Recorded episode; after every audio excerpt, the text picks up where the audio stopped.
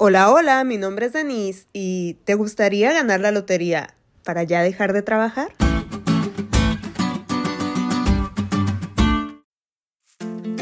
Hace poco tiempo estuve leyendo la historia de un hombre en China que ganó la lotería, pero curiosamente fue disfrazado con un traje de Batman a recoger el premio y pidió que el cheque se entregara a nombre de Anónimo. Definitivamente él no quería que supieran quién se había ganado la lotería.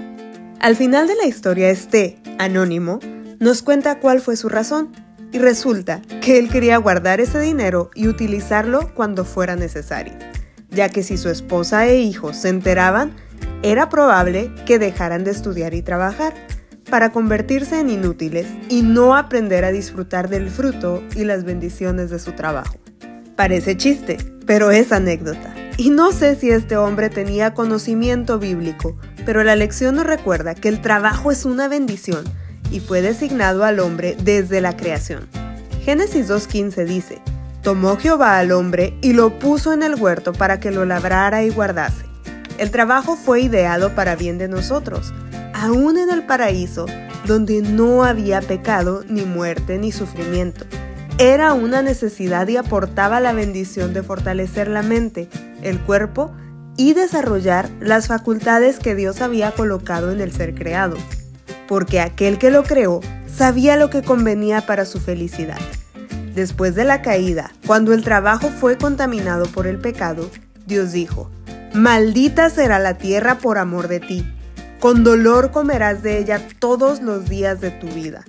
En otras palabras, lo hizo por el bien de Adán, con la idea de que el trabajo fuera algo necesario y que al mismo tiempo fuera un consuelo para el alma entristecida y una salvaguarda contra la tentación. El trabajo razonable es indispensable tanto para la felicidad como nuestra prosperidad, y trae muchas bendiciones. Fortalece al débil, vuelve valiente al tímido, rico al pobre y feliz al desdichado. De hecho, la ociosidad es una de las más grandes maldiciones que pueden recaer sobre el hombre, pues es la antesala a acariciar pecados y entrar en vicios.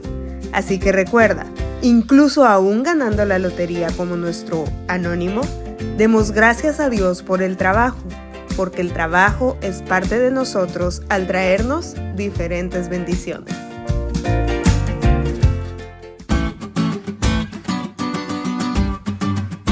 ¿Te diste cuenta lo cool que estuvo la lección? No te olvides de estudiarla y compartir este podcast con todos tus amigos. Es todo por hoy, pero mañana tendremos otra oportunidad de estudiar juntos.